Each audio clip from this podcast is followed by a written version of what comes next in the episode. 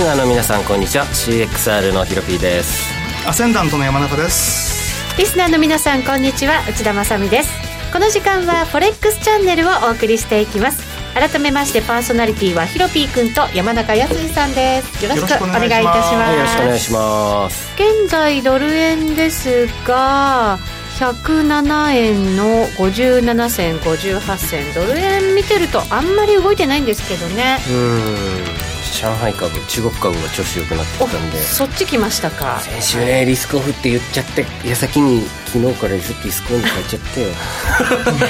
上海の昨日の上げはすごかったですね。いやそうだったですね。5.7%ね、うん、香港反戦もすごいですし、まあ、香港香港は今日ちょっと下げ今日は、ね、ちょっとじゃないか、まあ、普通に下げて。マイナス0.6%ぐらいですね、うん、ただ上海は今1%ぐらい上げてるので、ね、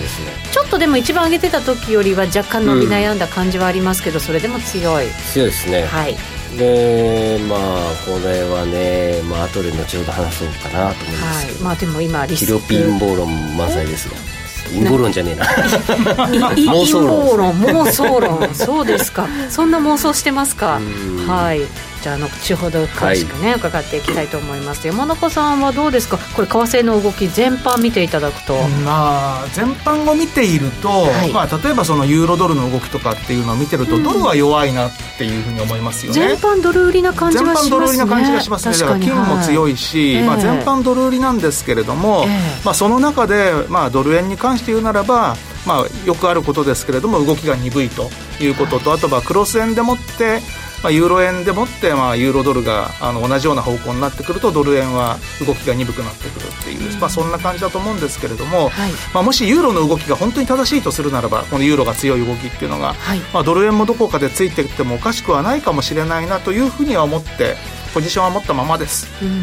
これでも全般ドル売りがあるっていうことはやっぱりリスクオンっていうまあだからこれはですねだからリスクオンリスクオフっていうのとはちょっと最近の動きっていうのはなんかずれてきてるのかなっていうアメリカから資本がね、ね、なんか全体的にふわっとただそうあのアメリカから？アメリカから抜けて例えばヨーロッパに行ったり中国に行ったりとか、うん、まあ、そういった動きなのかなっていうふうには思えますよね、うん、なるほど。今まででも集中してたところあるわけじゃないですか、うん、アメリカ以外はダメなんじゃないみたいな感じありましたけど、だからそれがまあ他にもまあ来てるっていうところなのとあとはまあアメリカに関して言うならば本当にごく一部のハイテク株とかっていうようなところに集中してるっていう動きでしょうね、まあ、昨日なんかも結局あのその動きがナスダックを持ち上げたりとかってしてますけども、まあ、持ち上げてる銘柄って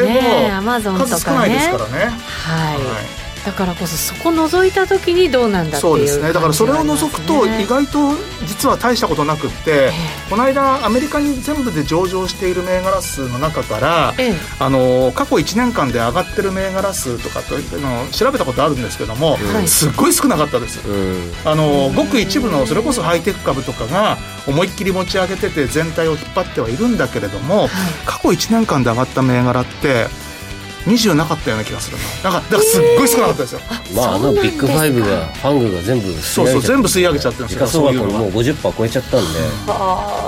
ね米株の。おかしいっすよね。株価がそのまあ指数的なものが全体を表してるわけじゃないよっていうね、ことになる、日本なんかもっとひどくて日経平均採用銘柄の中で1年間で上がってるのって4だったかなんか。え？4とか4とか5ぐらいしかなかったですよ。調べた時点では。そう。へえだ。からあの指数買うしかない。だからあの、ね、そう指数を買うか、はい、本当に引っ張ってる銘柄をスクリーニングかけて見つけ出していくかっていう、うそういう感じだと思いますけども、そういった意味ではアメリカは簡単なんですよね有名なのだけ買っときゃいいってそういうことになっちゃうんでわかりやすいですアマゾン3000ドル超えちゃったし。これいくらも時価総額？150兆近い？いった？あんま計算してないんですけどまだ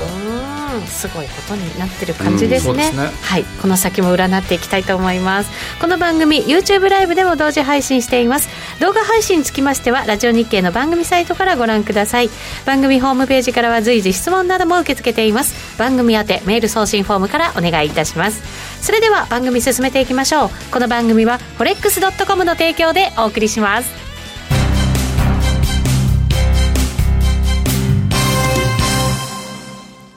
ノックアウトオプションが目標へと導く。よりシンプルな新しい通貨取引。forex.com では柔軟な証拠金設定、リスク限定、簡単なトレード設計のノックアウトオプションの取引が可能です。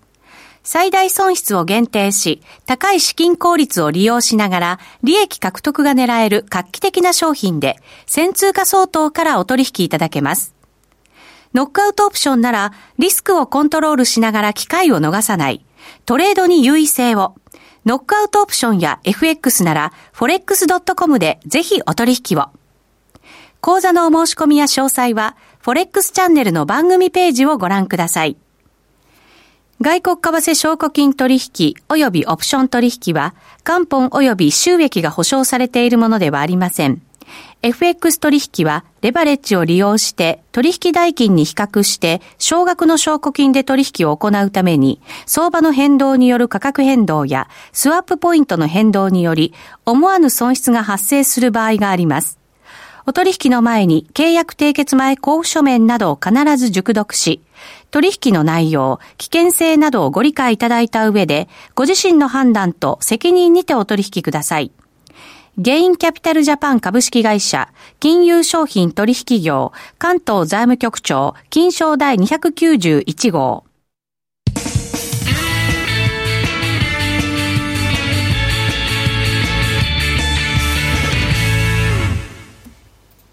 まずは最初のコーナー、 Weekly Forex Strategy のコーナーです。このコーナーでは最近のトレードとマーケット戦略について伺っていきます。そしてひろぴー君が今日もリアルトレード、やる気満々。はい、先週、コテンパンにやられました。あ、どうでした？12万まで増やして。12万まで10万をね。そう。で、はい、売り3発その後連敗して4万6千まで敵地にあらららららららららららららららはいまあねこれを売ってたからねまあしょうがないっちゃしょうがないんですけども、えー、ここまでは良かったんだけどね先週ユーロでしたよねユーロと5ドルでしたっけユーロ円7月3日って金曜日でしたよね120のさ、えっと、60までいっててはいこれ言っときゃよかったらやっぱ無理だなはいじゃあここからまたじゃあ戦略考えていただいて後ほど報告いただきたいと思います。その間に山中さんのトレードを聞いとこうかな、はい。なんだなんだ？買う買う買う。買うあもう決まってる。ユーロ円かユーロドル買う。ちょっと待ってください。でもやっぱ買いなんですね。いやもうやっぱねリスクオンですね。あの多分ですけれど多分だけど？多分ワクチンできたんじゃないかなと。一体どこで？どの国が？金融市場の値動きですよを見て？思い当たる節は1個あって、えー、はい。えーと、米株の3月末の動き、うん、で明確に V 字回復してったのが4月1週目なんですよね。4月5日か6日、うんうんうん、であの時にもう悪材料だらけで全く落ちずに戻り売りも全部飲み込んで、はい、ずるずるずるっと V 字で回復してった時あって、うん、でその翌週に、はい、あのー、レムデシビルとかいろいろ出てきてであの時に多分政府筋とか医療機関から多分漏れてたんだろうなと思ってでその動きがをじっと見てたんで覚えてるんですけど今回もそんななんとなくそんな感じがしたんですよ。特に昨日おととい。金曜日、うん、金曜日のニューヨークからえっと、昨日の上海とか中国の株、うん、何かいいニュースを織り込もうとしている相場じゃないかと、うん、そうそうそうそう。じゃないとちょっと特に材料もなくあの中国株の上げもおかしいですし。いろんなね株でもやっぱり規制緩和とかはしてるみたいですけどね、うん、中国でね。ですけどそれも5%上がるかと。1日で。上海株ででそれにつれて連れ高になった米株。で全体的にリスクオンになったじゃないですか。でビットコインもガッと上がり始めたんですよ。そうなんですね。でやっぱりね中国資本が動き出すとビットコインも上がるんですよ もしかしたらってバッとね中国人のトレーダー友人周りヒアリングしたんですけど何で上がってるか分かんない。中国株がね。結論はね今のところ出てないけど、まあ、一応共産党がねあの国営放送からまあなんか株買いのそのキャンペーン的な発言が出始めたそうなんですけれども、はい、その一言文言でこんなに高値ぶち抜けて上がるかって言ったらそうでもないと思いますしまだ北京封鎖してるって言ってましたしもうマンションの下に全員そのえー、保安がいるって言って。食料もねなんか柵越しにみたいな感じですね。そうですそうです。紙で書いてもしょうがないからこう。えで注文してそれで。えっといやあの今日どこ何号室の、えー、誰々家族ですとかでリーさんだったらリー家誰々で回すみたいなチケット渡して出てで2日に1回しか行けないとか。一定のエリアそうです家族家族代表で1人世帯ですね、えー、で。も本当今も限界体制になっちゃってるってことなんですね、うん、まああの深セン周りもそうだったみたいですし、まあ、北京の一部のエリアですよね。がなり始なったって言ったのはだいぶ不安定な状態じゃないですかどう考えても。その中でその中であの買う高はやっぱり絶対なんかあるんですよ。で考えるともしかしたらワクチンの、えー、生産が見通しがついた、はい、であとは中国もそのコロナワクチンのも工場の建設もスタート。したらしいです、ほう、うん、早いなやることが。それさあの見通しないと作んないでしょっていう、ね、作ってるってことはもう完全に見通しあるんだろうと。うん、という、まあ、さっき言ったそれが妄想です僕なるほど。妄想論。まあまあ一理ありそうじゃないですか、はい、なんか本当に相場っていろんなものを移してね、うん、いくものだから、うん、後になって、うん、ああそうだったのかあの動きはって思うこともちろんあるんですよね、っていう妄想です。なるほど、まあ、でもあの3月末にもしかしたら V 字回復して高値超えるんじゃないって言ったあのロピーのなんとなく直感まあまあ当たるんで。確かにね。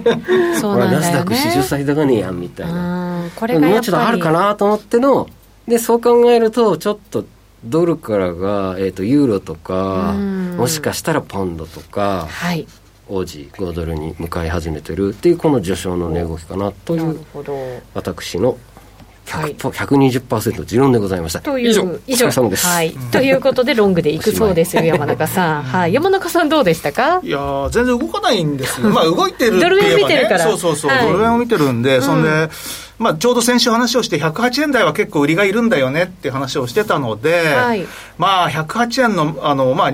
20を抜けるような動きまでいったらちょっとさすがにやめようかなと思ったんですけど、はい、まあ108円乗っかってしかも単管の日に単価が出る前に買うっていうのは一体何よっていうような感じだったんですけど、まあ、まあ、108円台乗せた後にでも、あの、一気にまあまた下げたので、はい、まあ結局は、今ちょっと上がってるんで、まあ、プラスではあるんだけども、あまりプラスがないんで、まあ、ちょっとどうしたもんかなですね。そうですね。うん、ただ、まあ、さっきも言った通りで、もしユーロが上がるんだったら、ドル円も下がるかもしれないという気持ちはあります。なるほど。うん、じゃあ、ユーロドル見ながら、ユーロドル、そうです。だから今、ユーロドルは、まあ、変な話、ユーロドルが上がるんだったら、まあ、ドル売りになるかもしれないし、はい、逆にユーロが下がるときも、ユーロ円で下がる可能性もありますからね。はい、まあ、だから、どちらかというと、ドル円は売りで持ってた方が、まだ、あのもしそのどっちかやんなきゃいけないんだったら売りなのかなっていうそんなイメージでいますけどね。なるほど、まあ、なのでちょっと絞りにくくなってきたなというね、ね。相場には間違いないようですね。ひろぴく入りましたか？まだですか？タイミング待ちですかね？いや待ってます。あとね、はい、9ピップぐらい下がんねえかな。1.12、今91ですけど、今まあ80、83ぐらいで入りたいね、このフィボナッチなるほど。ということで、一旦じゃあ CM を入れさせていただいて、ひろぴーくんのトレード、引き続きチェックしていきたいと思います。以上、ここまでは、 Weekly Forex Strategy でした。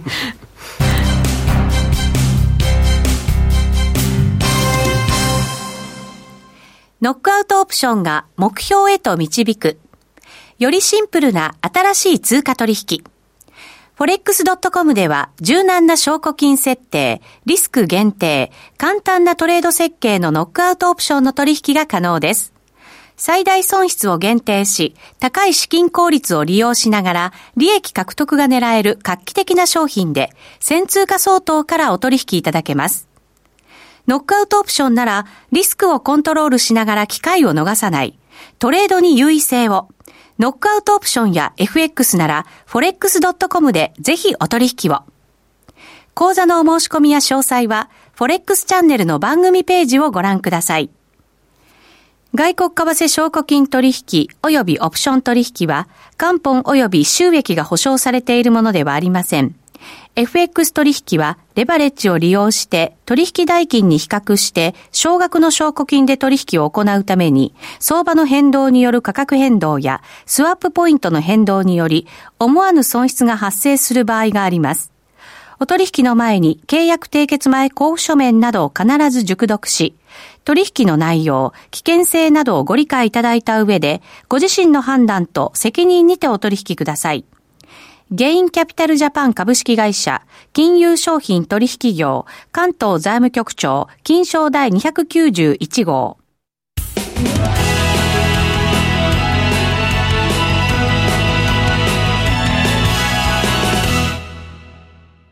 さて、ここからは、F、フォレックスラウンジのコーナーです。ここからはゲストに加わっていただきましょう。もう、フォレックスファミリー。ですよね。ありがとうございます。はい。FX で馬さんです。こんにちは。はい、こんにちは。よろしくお願いします。いつもね、ここのところ何週間か、馬さんコメントいつも入れてください。いつもコメントありがとうございます。ありがとうございます。はい。ぜひご覧の方が。あ、本当ですか。見てくれてるんですはい、見てます、見てます。ありがとうございます。あの、今のご覧の皆さんもですね、えっと、フォレックスチャンネルの YouTube ライブの、えっと、右端にチャットがありましてね、こちらにいろんなコメントをかけますので、ぜひぜひ皆さんも参加してみてください。はい、馬さんも毎週参加してくれてます。お願いします。はい、さて、馬さんどうですか？最近のトレード。そうですね。ちょっと、ユーロドルのショート結構長持ちしてるんですけども。ショートなんですね。はい、で結構もう1か月経っちゃいまして、うん、はい、まあ反省点で言えば、うん、まあ一旦1.12の、まあ、硬さがちょっと見抜けなくて、うん、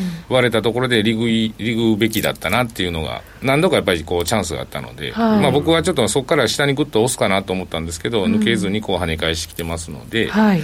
ちょっと反省点ではそこですかね。はい意外にだから調整するかなと思いきやなんか値幅の調整ってなかったですねそういえば。そうですね、はい、あでも1.12プスッそうなんですよね。ね。すぐ1.12台戻っちゃう、4回もトライして抜けないっていうのはこれはまた珍しいですね。やっぱそこがすごい硬いってこと？こうボラもあったので。硬くないのに抜けてるのそうそう。抜け抜けるんですよね。抜けるんですけどすぐにその後半に入るとすぐ誰かがそうです。そういう感じですよね。さらに4回フェイクある。本当にこうなんかまあある部分とある部分で売り買いが結構強くまあされてる部分があってまあちょっとやりづらかったなっていうのがまああの理覚できたのにっていうのがありましたね。なるほど。でもそういう時ってやっぱりこう、抜けても走らない時ってやっぱ強いような気がするんですけどね。そうですね、ね、まあちょっと全体的にこうボラもちょっと縮小してきてるっていうのがもうあるんですけど、うん、まあそのまあまあ、いかにまあ今後それを合わせていけるかなっていうのが課題かなと思ってますね、うん、はい、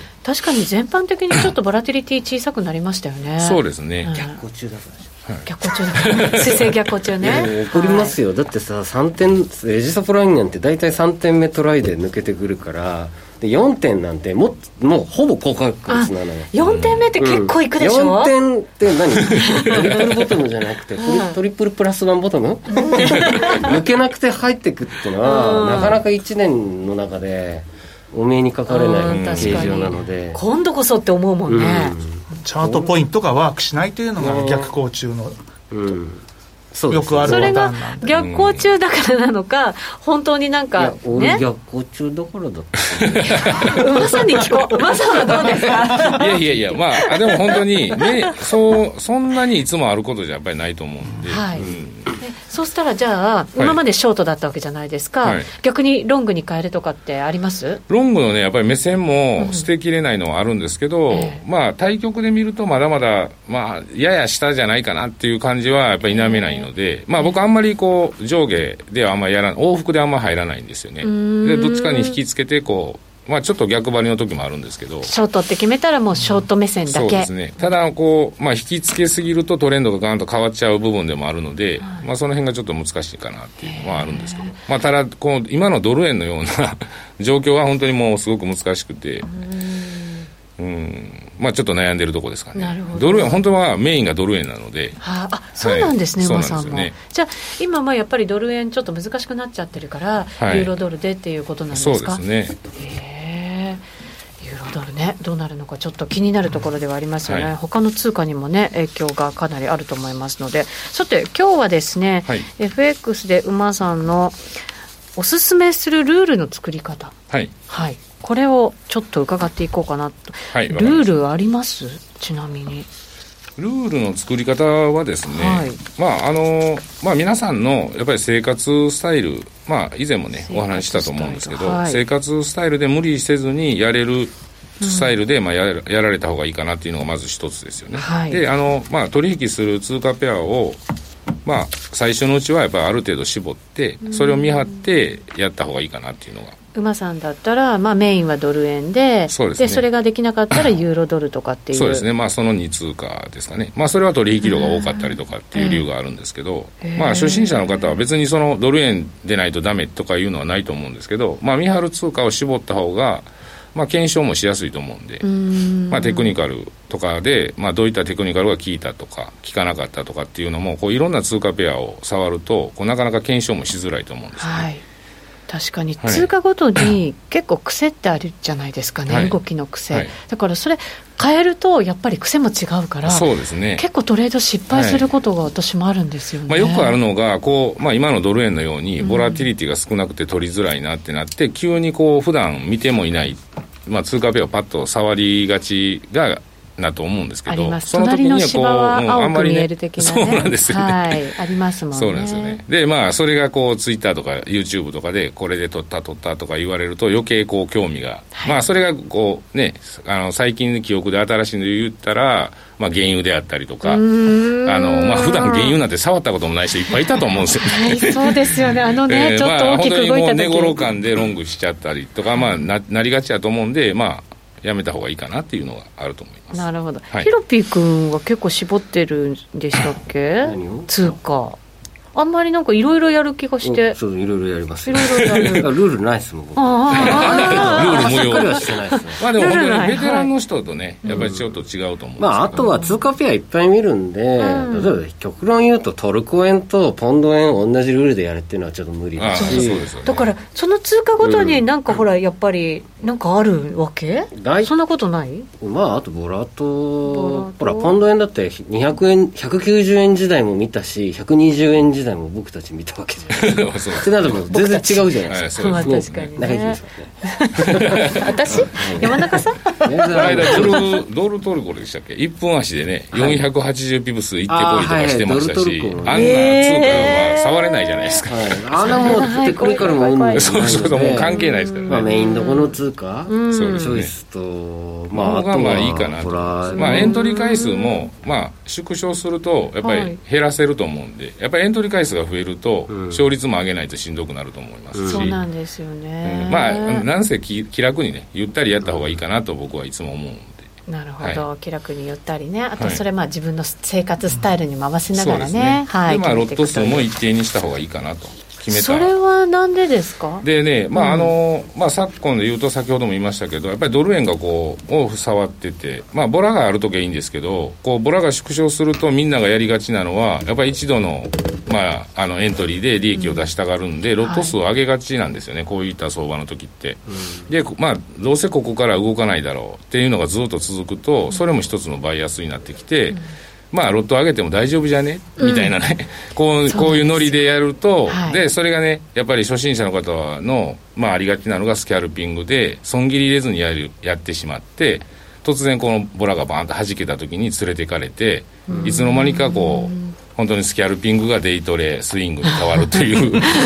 典型的なでその何ピンまで始まってしまうというまあ、本当に、まあ、あのそういった意味でねやっぱりロット数は一定に保った方がまあ、大怪我する時も少ない少ないですよっていうことですかね、はい、そうですね。大怪我しないためにってことですよね。そうですね。で、まあ、あの株価とかでも、やっぱりボラが少ない時って、市場にこうお金がこう増えていくと思うんですよね、ロット、まあ、枚数が上がっていって、まあ、それがバブルを起こしたりとかもすると思うんで、はい、まあ、とりまあ、ボラが収縮してる時こそ、まあ、冷静になろうななって、まあ、普通に、まあ、やった方がいいですよ、まあ、要はそれもルールの一つかなと思います。確かに 永遠に続くトレンドはないんですけど永遠に続くレンジもないですしね。そうですね、はい、いつかはやっぱりどこかにブレイク。まあ、万が一の時をやっぱり常に想定してエントリーしとかないとっていうのがまああれです。そうかまあもちろん全部は初心者向けのあの初心者さんの向けのまあ考えですけども、はいちょっと上手くなってきたらそれも OK になってくる時期もある。そうですね。まあ僕とかで言うとまあ、ロットをこれ上げても大丈夫、まあ、それはでもしっかりやっぱり損切りを入れたりとかしてるからできることで、うんそうですね、はい、それができないうちはやっちゃだめよっていうそうですね。ことですよね。はい、はい、あと、指し値のみで取引をする？そうですね、はい、これも、まあ、あのできるだけこうまあ、ま、待つようにするっていうことですかね。もちろん、それはもちろん成り行きでもいいんですけど、うん、まあ、やっぱりこう、損切りであっても利確であっても、本来最初にこう、入った時って、あの、決めてると思うんですよね、ある程度。うん、でもそこまで、近づいてくると、もう切られちゃうだろうなと思って、バッと成り行きで切ったりとか、結構しがちやと思うんですけど意外と跳ね返す時もあるので年間すると意外とそれも半々ですよっていうことなんで、そうなのか。あのまあ慣れてくるといいいいと思うんですけどね、えー、うん、慣れてくるといいと思うんですけど最初のうちはしっかりこう刈られても利確のとこも、まあ、しっかり待つようにっていう意味も含めてですかね。そうか。そうすると今度刈られないようなまたなんかトレードができるようになるってことですかね、う記憶で言うと、えー、あのギリギリあ切った後に跳ね返したっていうのもあると思うんで、はい、で逆に逆にリグった後伸びていったっていう、結局自分の利確の一番あのい。いところまで伸びたっていうパターンもあると思うんで、だからまあそのだから近づいてくると逆のパターン心理が働くんですけど。まあ、できるだけ我慢しましょうねっていうことですかね。かまあ、我慢する練習ですかね。なるほどね。はい、そうしないと、まあ、利益を伸ばすこともなかなか難しいし、そうですね。ってことですよね。はい、だから結局、損の方が大きくなっちゃいがちになる、えー、まあ、要はコツコツドカンになりやすいかなと思いますね。そうか。で、長いパイで見ると、えー、まあ、しっかり待っていくと結構、ちゃんとパイも出てきますのでね。はい、なんかね、もう逆言ったなと思ったら、さっさと切った方がいいのかなって思いがちなんですけど、そんなこともないわけですね。そうですね。あはい、まあ、相場って時にして行き過ぎる時ももちろんあるわけですもんね。そうねねはい、そうか。ちゃんとそこも守らなきゃいけない。はい、山中さんどうですか？聞いていただいて。うん、まあ、あのーうん自分と同じところがあるかないかっていうと、はい、比較的似てると思います。うん、あの僕なんかこいついつもドル円ばっかりやってるなと思われるかもしれないし、まあ、唯一違うとすると僕は、成り行きでしかやらないぐらいかな。ああ、そうなんですね。ああ、そうなんですね。あんまやんないんですあそうなんですね。特に年配の方。ヒロピクは指し値入れて。僕指し値派なんで。やっぱ現場でバリバリやってきた方は、ずっと戦ってるからなるほどね。もう常にねチャートが目の前にあって値段が動いててっていうのが当たり前なんですね、成り行きの人多いです。そうか、えー、まずは複雑なルールにしないことがコツというね、アドバイスも書いてくれてますけど、それも重要だと思いますよ。ねね、うん、自分でわけわかんなくなっちゃったら最悪ですからね。自分のルールがもはや何だったかなみたいな感じはやっぱり守れないと思うんで、まあ、守りやすいシンプルな方がいいかなっていう感じですね、別にこれがあのまあ、僕はお勧めしてるだけであって、はい、あの別に全然いいと思うんですけど、ね。うん。はい、自分なりのものをね、はい、しっかり構築してそで、ね、それを守っていくっていうのはね、そうしなきゃルールの意味ないですもんね。そうですね。ねわかりまあ、それが結局あの習慣いい習慣に変わっていくと思うんですよね。でそうなるとやっぱりこうまあぶれないくて、うん、まあ、自信にもつながると思いますんで。はい。わ、はい、かりました。ヒロピー君トレードできました？買った。ユーロドル仕方なく。おそうなんだ。タイミングがね難しいですけどね、番組中になると。あそうです。今810ぐらいですかね。ねえー、FX で馬さんいろんなところで情報発信もしてますのでぜひ皆さん FX で馬で検索していただければと思います。はい、ファミリーですか？らまたお越しください、はい、お待ちしてます。ありがとうございます、はい、この後 YouTube ライブで延長配信ありますのでぜひお付き合いください。この番組は forex.com の提供でお送りしました